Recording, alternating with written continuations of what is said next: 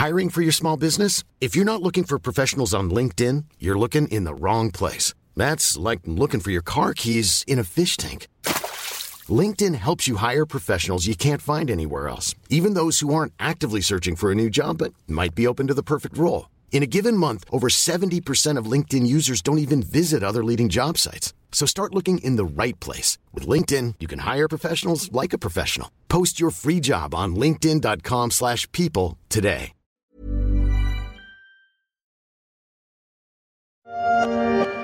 Hier, un missile a frappé un bâtiment agricole dans le village polonais de Przewodów, laissant la Pologne sous le choc, son armée en état d'alerte renforcée et faisant craindre une nouvelle escalade de la guerre en Ukraine. Sueur froide dans la nuit chaude de Bali. Un missile est tombé sur une petite ville de Pologne. Un accident malheureux. Des victimes collatérales de la défense ukrainienne selon les sources américaines. Après une nouvelle agression russe contre les infrastructures de l'Ukraine. La Russie a perdu Kherson, mais n'a pas renoncé à ses desseins morbides, malgré la pression croissante d'une partie de la communauté internationale. La guerre, jusqu'à quand? Je suis Pierrick Fay, vous écoutez La Story, le podcast d'actualité des échos. C'est un bal d'avions venus du monde entier, dont l'un en provenance de Moscou. Puis, de belles limousines prennent le relais, desquelles descendent les hommes et femmes d'État les plus puissants du monde, dont Joe Biden, Xi Jinping, Olaf Scholz, Ursula von der Leyen, Narendra Modi, Recep Erdogan, ou encore Emmanuel Macron. Les images défilent dans cette vidéo mise en ligne par les organisateurs du G20 à Bali, agrémentée de cette musique un rien angoissante.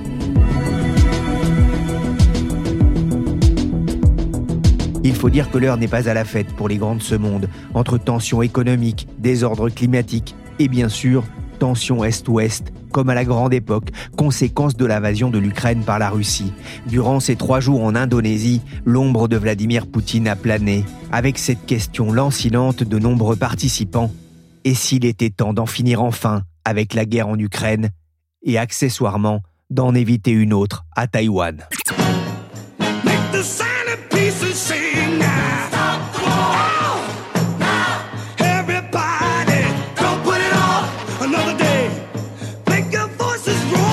Bonjour Yann Rousseau. Bonjour.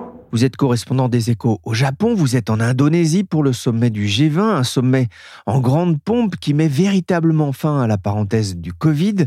À Bali, il y avait une vedette, Xi Jinping, et un absent, Vladimir Poutine Oui, c'est exactement ça. Euh, il y a eu un petit peu d'hésitation et de suspense jusqu'au dernier jour. On ne savait pas si Vladimir Poutine allait venir ou non. Certains pensaient qu'il allait venir parce que si l'idée de sa stratégie et de sa politique, de sa posture, c'est de montrer qu'il n'est pas en dehors du jeu international et qu'une poignée de gens en Occident euh, condamnent ses actions, il n'avait qu'à venir puisqu'il n'était pas en pays ennemi ici, puisque nombreux des pays émergents qui sont à l'intérieur du, groupe du, G20 n'ont jamais condamné euh, son agression euh, de l'Ukraine. Et donc il aurait pu se retrouver ici avec certains alliés, mais il aurait été au contact effectivement des pays occidentaux, des États-Unis la France qui, eux, ont fermement condamné euh, son action et qui ne l'ont jamais rencontré depuis euh, l'attaque de février euh, dernier. La Chine a été extrêmement active, hein. c'est vraiment une des leçons de, de, ce sommet, c'est le retour de la Chine. Hein. Xi Jinping qui sort un petit peu de sa boîte après deux ans avoir été enfermé à l'intérieur euh, du pays à cause de sa politique zéro Covid et a évité tout sommet, aucune, aucune euh, départ vers l'étranger, à part un seul, une seule sortie euh, en Asie centrale à la rentrée et aucune visite d'État, ça a repris avec le chancelier allemand qui était il y a une dizaine de jours à Pékin. Mais donc un grand retour sur la scène diplomatique de, de la Chine, ça s'est vu. La Chine ne lâche strictement rien sur la plupart des, dossiers, mais au moins elle parle, elle montre une forme d'engagement, elle écoute, et c'est un début de dégel sur la scène internationale, notamment face aux États-Unis. Je m'engage à garder les lignes de communication ouvertes entre vous et moi personnellement. Mais nos gouvernements ont tellement de choses à régler. En tant que dirigeants de nos deux nations, nous partageons la responsabilité, à mon sens, de montrer que la Chine et les États-Unis peuvent gérer leurs différences, empêcher que la concurrence ne devienne un jour proche du conflit et trouver des moyens de travailler ensemble sur les questions mondiales urgentes qui nécessitent notre coopération mutuelle. On vient d'entendre la déclaration de Joe Biden à destination du président euh, chinois. C'était aussi un, sommet, pas forcément pour se réconcilier, mais au moins pour se reparler. Vous le disiez, la concurrence ne doit pas se transformer en conflit, dixit le président américain, un message d'apaisement avec en arrière-plan la question de Taïwan? Oui, c'est la question de Taïwan. On a eu, euh, depuis ce sommet, on a eu un petit peu plus d'informations par les, Sherpas de Joe Biden hein, qui nous ont raconté comment ça s'était passé. Les Chinois, clairement, ils étaient venus parler euh, de Taïwan. Euh, ils ont très mal vécu l'épisode de cet été avec la visite de Nancy Pelosi à Taïwan et donc toute la montée des tensions sur ce sujet. les sorties militaires côté chinois pour montrer il ne fallait pas toucher euh, à cette île qu'ils considèrent comme faisant partie de leur territoire. Beaucoup de temps a été passé par Joe Biden et ses équipes pour essayer de désamorcer cette crise en disant que la politique américaine, ce qu'on appelle la, politique de la Chine unique, n'a pas euh, varié, n'a pas changé. Et donc ils ont écouté euh, Xi Jinping expliquer qu'il y avait des lignes rouges qui seraient infranchissables selon eux par les, autres nations et que pour eux la question de Taïwan est une question clé de souveraineté intérieure et qui ne seront jamais un retour de cette patrie rebelle au territoire national. Ils ont discuté plus de trois heures, hein, Joe Biden et Xi Jinping, avec leur, leur délégation, donc c'était un moment, un moment fort. Mais euh, les deux pays sont sortis de là en se disant qu'il était bon de se reparler, de négocier. Ils seront forcément pas d'accord sur tout, mais au moins euh, ils vont essayer de ne pas envenimer euh, leurs différends qui sont très très nombreux. Hein. Donc personne n'a rien cédé. Joe Biden a eu ce mot, c'est pas kumbaya, hein, c'est une référence à un vieux, un vieux chant spirituel afro-américain qu'on utilisait au 19e siècle pour dire qu'on était enfin frères et réconciliés. Donc il a dit on n'en est pas là du tout, mais au moins on se parle et euh, on a fait baisser d'un cran la température, si vous voulez. Donc c'était un moment euh, vraiment important, ce sera une des grandes leçons de, de, ce G20. À Bali, le président chinois était aussi très attendu sur un conflit pour l'instant territorialisé, la guerre en Ukraine, une guerre bien réelle, comme l'a rappelé cette pluie de missiles, en plein G20 d'ailleurs, cette pluie de missiles sur l'Ukraine lancée par les Russes. La position chinoise a-t-elle évolué, Yann? C'est très compliqué à dire. Officiellement, il n'y a pas eu de mots des Chinois montrant qu'ils allaient euh, changer position. Le président chinois a tenu à dire qu'il était absolument contre l'utilisation de l'arme nucléaire euh, dans le conflit en Ukraine. Il n'a pas condamné directement euh, la Russie, mais comme la Russie est le seul État belligérant, la seule partie belligérante à avoir l'arme atomique, on a compris qu'il euh, mettait en garde Vladimir Poutine contre toute utilisation de, cette arme. Hein. C'est vraiment une ligne rouge pour les Chinois. Ensuite, il a à un moment condamné ce qu'il appelle la militarisation des enjeux alimentaires et énergétiques. Donc là aussi, c'était une critique voilée à l'encontre de Vladimir Poutine. Mais au-delà de ces petites touches hein, qui montrent une forme quelque part de glissement de la Chine, hein, on ne voit pas, il n'y a pas eu de décision forte ou de, prise de position, de posture trop forte contre la Russie. Euh, la Chine et la Russie sont en théorie toujours des partenaires euh, stratégiques. Ce que l'on comprend, c'est que les Chinois euh, sont de plus en plus embarrassés par le jusqu'au boutisme de, Vladimir Poutine et ils se demandent s'ils n'ont pas choisi le, mauvais camp en s'affichant euh, régulièrement avec lui, euh, même depuis le, début des hostilités, et en n'osant pas oser vraiment la rupture avec lui. Ils n'en vont pas le faire parce que ça serait un aveu d'échec trop compliqué. Et puis ils ont énormément d'intérêts géopolitiques et économiques en commun. Donc la Chine ne va pas passer dans le camp de l'Occident sur ce, sur ce dossier. Mais il y a une forme d'agacement sur ce sujet euh, chez les Chinois et les petites inflexions euh, de discours qu'on a pu sentir au bout de ces trois jours euh, de, de G20 à Bali en Indonésie montrent que voilà, il y a une forme de glissement euh, mais c'est pas un basculement encore, mais c'est vraiment un sujet embarrassant aussi pour la Chine. Yann, la position de la Chine était scrutée évidemment, mais tout le monde attendait aussi la teneur du communiqué final du sommet.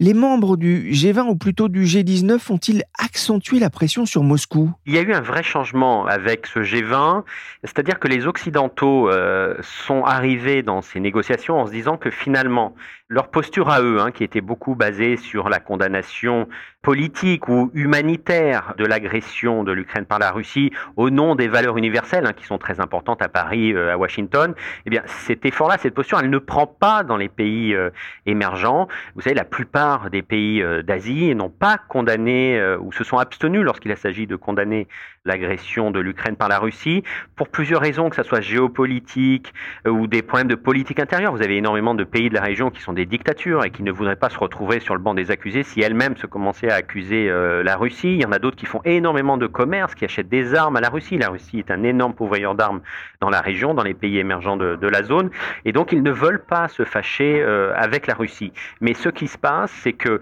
ils avaient une lecture euh, au début du conflit au printemps. Ils voyaient l'Ukraine, le conflit en Ukraine, comme une guerre locale, une guerre européenne qui était loin d'eux et qu'ils n'avaient donc pas intérêt euh, à s'en mêler. Ce qui se passe depuis cet été avec la rentrée, c'est que ce conflit devient euh, un enjeu systémique. On le voit avec tous les problèmes économiques qui sont aggravés par la guerre en Ukraine, qui ne dépendent pas que de la guerre en Ukraine, mais qui sont aggravés par la guerre en Ukraine. Je pense à l'inflation des denrées alimentaires, le prix du blé, par exemple. Je pense à l'instabilité du marché euh, de, de l'énergie. Tous ces sujets font que ces pays commence à se dire le conflit en Ukraine va avoir un impact sur ma vie, sur mon économie, sur la santé, enfin sur le bien-être de ma population, parce que les prix vont, euh, vont bondir, vont augmenter, et je serai dans l'incapacité de répondre à ça. Ici, par exemple, en Indonésie, on a beaucoup parlé du prix d'un paquet de nouilles instantanées. Il y a une marque qui s'appelle Idiomé qui est très connue, vous la mangez ici dans les petits boui-boui euh, au bord de la route, un peu de soupe. Vous êtes sur un paquet de nouilles qui est euh, à 20 centimes d'euros et qui est très important pour la population qui n'est pas riche. Le ministre de l'Agriculture cet été a mis en garde comme un possible triplement du prix de ce paquet de nouilles, parce que le prix du blé, qui constitue euh, les nouilles instantanées, s'est envolé. Et donc les, euh, les élites locales se disent euh, ce conflit en Ukraine, ça commence à être un vrai problème économique pour nous, donc il faudrait que ça cesse, donc il faudrait qu'on aille vers la paix. Et donc tous sont pour la paix, ils l'ont dit aujourd'hui dans le communiqué final du G20, donc ça c'est assez fort, et c'est pour ça qu'ils ont accepté, dans des mots un peu compliqués et alambiqués, de condamner la guerre en Ukraine. Ils ont dit que la plupart des pays membres condamnaient la guerre en Ukraine, qui permettait de, de, dire pas tous, et qui permettait à certains qui étaient embarrassés par cette formulation de, se maintenir euh, en dehors. Mais c'est quand même une évolution, donc pas pour des raisons euh, humanitaires, politiques ou de valeurs universelles, mais pour des raisons concrètement euh, d'économie qui souffrent de, de, ce conflit. Et donc il y a un glissement, une petite évolution des pays émergents qui jusqu'ici n'osaient pas du tout s'engager sur ce dossier. Ça passe aussi par un volet économique avec une volonté de bâtir une coalition d'intérêts économiques contre Moscou. En quoi ça consiste? Eh ben, C'est d'expliquer que euh, ce conflit en Ukraine a des implications déstabilisantes pour la totalité des pays émergents qui ont besoin de ne pas payer leur essence trop chère, de leur gaz trop cher pour se chauffer, leur blé trop cher, leurs engrais. Il y a un énorme problème d'engrais. Vous savez qu'une énorme partie ou des engrais finis ou des composants qui servent à faire les engrais, phosphate, euh, ammoniac, certains gaz proviennent d'Ukraine et de Russie, qu'il est maintenant depuis le printemps très difficile de faire sortir des cargaisons. Et donc on commence à manquer d'engrais euh, dans les champs d'Indonésie, dans les champs euh, en Afrique centrale. Et c'est un vrai problème pour les cultures euh, qui sont mises maintenant en terre. Et donc il y a des craintes de est-ce qu'on n'aura pas un impact sur la famine, sur la sécurité alimentaire? Et donc cette communauté d'intérêt économique fait de dire chacun dans votre pays vous souffrez d'un impact économique de ce conflit. Et donc, mobilisez-vous pour le faire s'arrêter au plus vite. Faites pression sur Moscou pour qu'ils acceptent des négociations, euh, une sortie de crise négociée euh, avec l'Ukraine. Et on s'adresse bien sûr aux grands. Hein. Ceux qui pèsent, c'est euh, l'Inde, c'est la Chine, c'est l'Indonésie, c'est la Turquie. Donc ces pays-là qui sont membres du G20, qui sont parmi les 20 pays les plus riches de la Terre, les Occidentaux, Emmanuel Macron et Joe Biden, leur ont dit, chacun à leur tour, faites quelque chose parce que ça vous touche, ça va vous impacter et donc vous êtes partie prenante et vous avez besoin d'intervenir dans cette crise qui devient une crise systémique qui n'est pas qu'un petit problème euh, de nous les Européens. Un immeuble en feu dans le centre de Kiev. Après avoir été épargné pendant près d'un mois, la capitale ukrainienne de nouveau la cible de frappes russes dans cette zone résidentielle. Au moins une personne est morte. Une pluie de missiles s'est abattue sur l'Ukraine le 15 novembre en plein G20, comme on peut l'entendre ici sur TF1, avec des conséquences jusqu'en Pologne, touchée par une explosion, conséquence a priori de la défense anti-aérienne ukrainienne qui essayait de protéger sa population contre les attaques russes. Yann, vous êtes encore présentement à Bali. Comment cet événement a-t-il été ressenti sur place? Alors ce matin, c'était un petit peu la panique à mon, réveil. Vous savez, on a travaillé très tard parce que les négos du G20, ça finit toujours après minuit. Donc hier soir, on était encore là à essayer de trouver euh, le contenu du texte euh, du communiqué final qui a été euh, diffusé aujourd'hui. Donc on se couche un petit peu tard, vers 2 heures du matin. Et puis vers 6 heures du matin, ça commence à sonner. Euh, vous, en Europe, c'est la fin de l'après-midi, nous, c'est le matin, et donc il y a ces euh, missiles qui sont tombés sur l'est de la Pologne. Très vite, les leaders du G20 ont annulé leurs agendas respectifs. Ils avaient des, des, visites organisées par le président indonésien Joko Widodo dans une mangrove hein, de cette partie de Bali où on est, qui est Nusa Dua, la péninsule de Nusa Dua. Et il y avait ensuite des bilatérales, chaque président rencontrant un autre chef d'État. Tout est annulé, tout le monde se précipite d'abord au Hayat, c'est là où dort Joe Biden. Et donc les membres du G7, dont le, le français euh, Emmanuel Macron, euh, il y avait euh, les représentants du Royaume-Uni, de l'Italie, de l'Allemagne, de l'Union européenne, Trudeau, le Canadien. Donc tout le monde était là pour faire le point sur cette chute de missiles en Pologne pour essayer de comprendre d'où il venait, ce qui se passait. Est-ce que c'était une agression de la Russie? Donc c'était la rumeur, si vous voulez, au début de, la matinée. Donc tout le monde se demandait euh, s'il y allait avoir une réunion euh, d'urgence de l'OTAN et s'il allait falloir euh, réagir. Donc les premières heures ce matin ont été un peu chamboulées. Et finalement, le dossier s'est un petit peu dégonflé, si je puis dire, au fil de la journée. Hein. Ce qui fait que la crise qui aurait pu être anticipée ou crainte ce matin n'a pas lieu. Un dernier mot, Yann. Vladimir Poutine absent, il avait envoyé Sergei Lavrov, son ministre des Affaires étrangères, un ministre a priori très discret. Qu'a-t-il fait durant ce sommet? Eh bien, Sergei Lavrov, euh, il était là hier quand euh, Vladimir Zelensky euh, a tenu des propos très très durs sur le martyr de la population ukrainienne et la barbarie des actions russes. Il était assis dans la salle plénière à sa place et il a écouté la vidéo du président ukrainien euh, sans broncher. Et ensuite, euh, il a enchaîné les réunions, euh, les plénières avec les différents chefs d'État. Il a eu quelques bilatérales. Il y a encore plein de pays qui parlent à la Russie. Il y a encore plein de pays qui commercent avec la Russie. Il y a encore plein de pays qui achètent du gaz et du pétrole russe et qui donne des milliards de dollars euh, chaque mois euh, à la Russie. Parfois en Occident, on a l'impression qu'il existe euh, une grande cohésion, une grande communauté internationale, que l'ensemble de la communauté nationale serait coalisée contre la Russie, mais c'est pas du tout le cas. Il y a des dizaines et des dizaines de pays qui ne sont pas prononcés sur ce dossier et qui ne se prononceront pas et qui ne veulent pas de rupture avec Moscou. Et donc il n'est pas seul ici, Lavrov, hein, il n'est pas hué par les autres.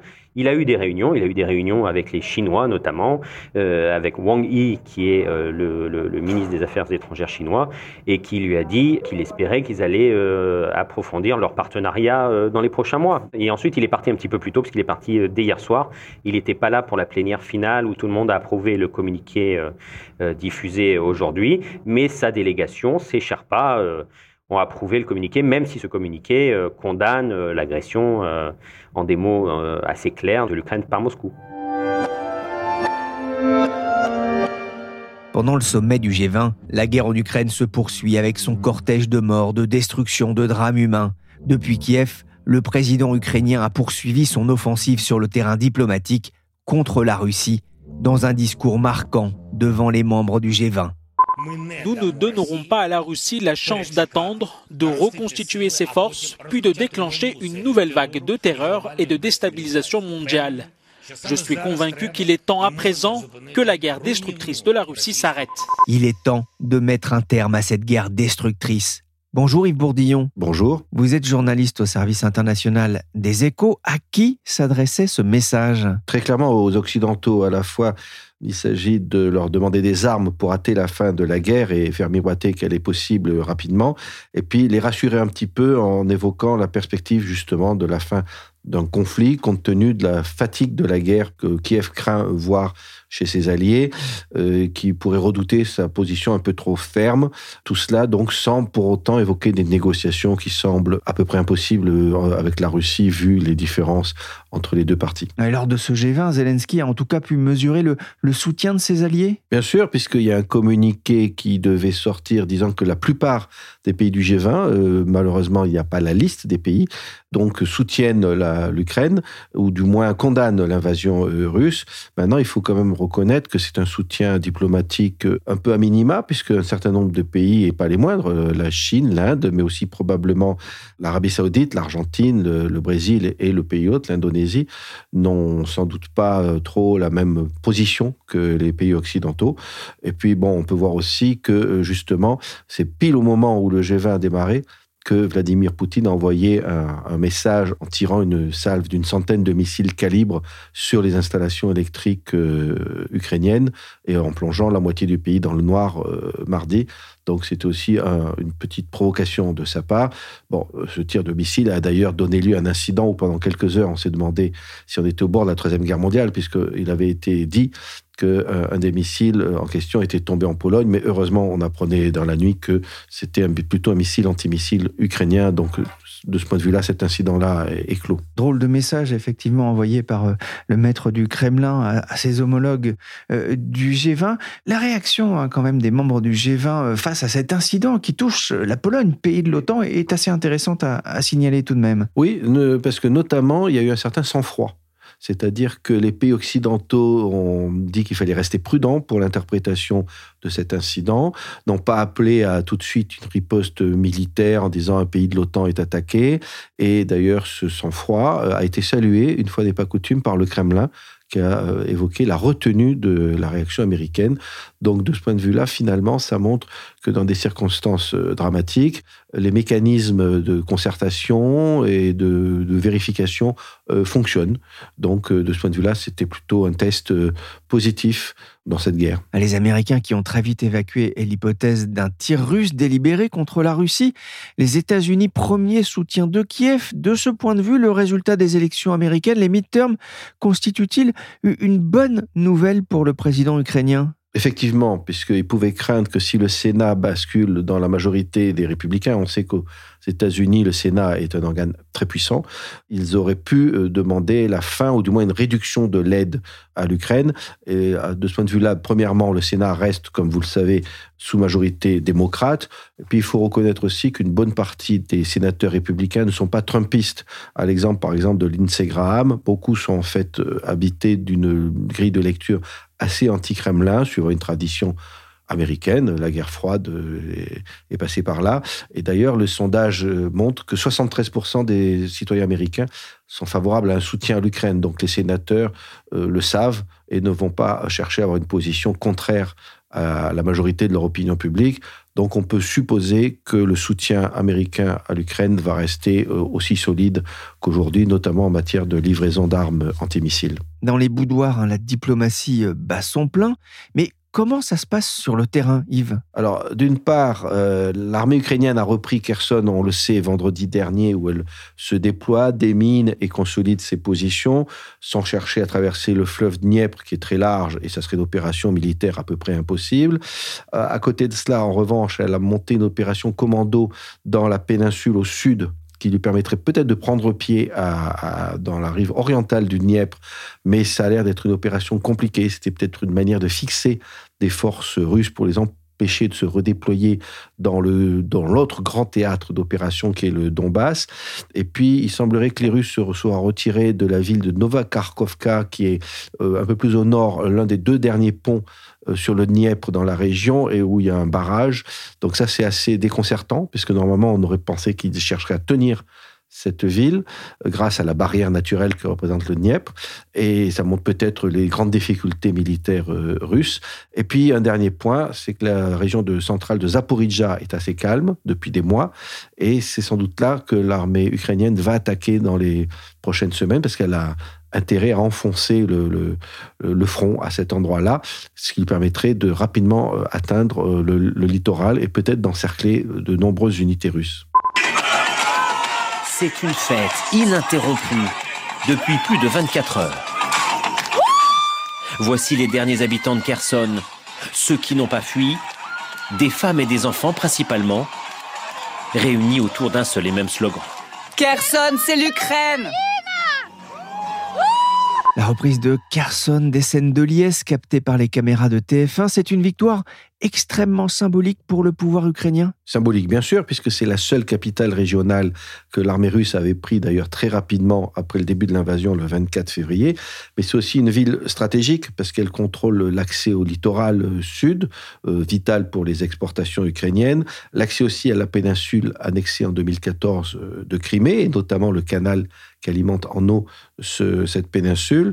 Mais bon, il faut reconnaître que peut-être les combats, en tout cas, ne vont pas recommencer Enfin, à Kherson, l'armée ukrainienne a intérêt à, se déployer là, mais à ne plus chercher à avancer. On parlait de la fatigue hein, des, opinions publiques en, Occident euh, qui inquiétaient aussi d'une certaine façon euh, euh, le pouvoir de Kiev.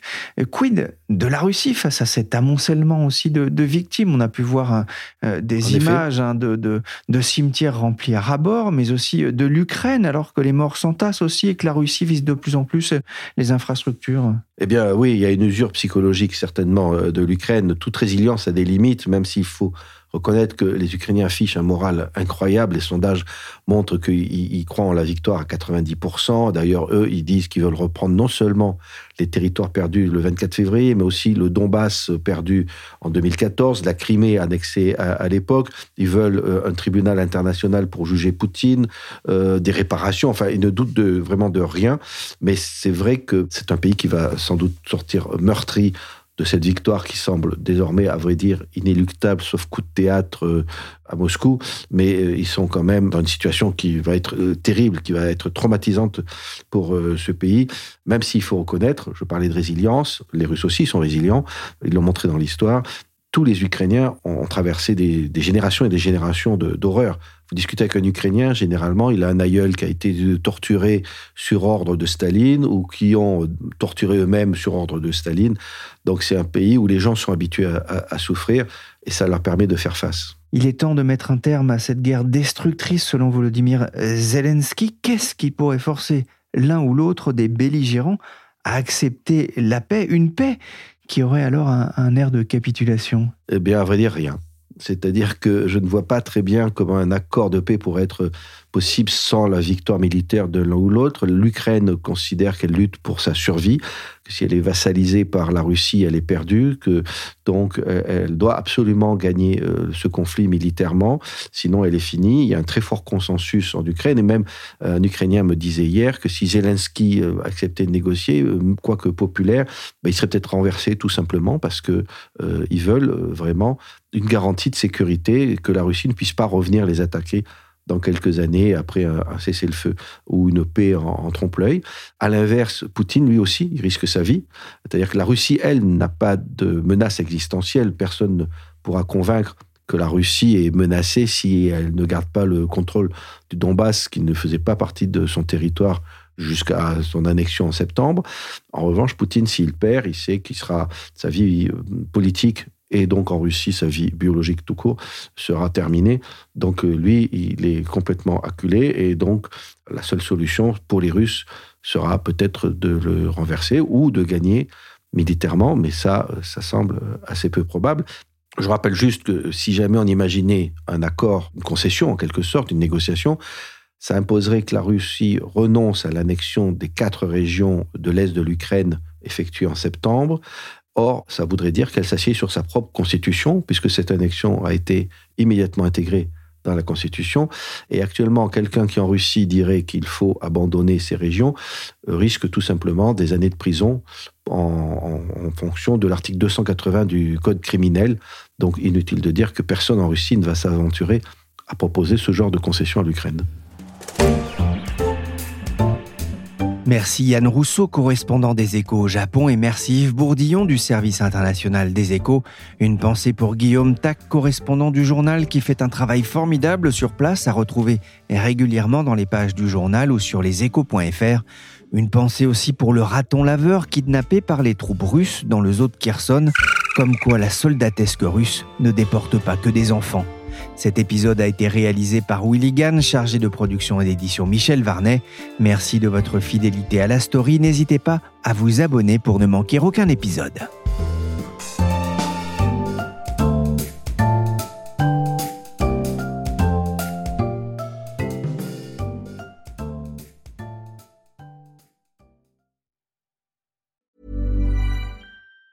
Even on a budget, quality is non-negotiable. That's why Quince is the place to score high-end essentials at 50 to 80% less than similar brands. Get your hands on buttery soft cashmere sweaters from just 60 bucks, Italian leather jackets, and so much more. And the best part about Quince, they exclusively partner with factories committed to safe, ethical, and responsible manufacturing. Elevate your style without the elevated price tag with Quince. Go to quince.com slash upgrade for free shipping and 365-day returns. Hi, I'm Daniel, founder of Pretty Litter. Did you know cats tend to hide symptoms of sickness and pain? I learned this the hard way after losing my cat, Gingy. So I created Pretty Litter, a health monitoring litter that helps detect early signs of illness by changing colors, saving you money and potentially your cat's life. Pretty Litter is veterinarian developed, and it's the easiest way to keep tabs on your fur baby's health right at home. Go to prettylitter.com and use code ACAST for 20% off your first order and a free cat toy. Terms and conditions apply. See site for details.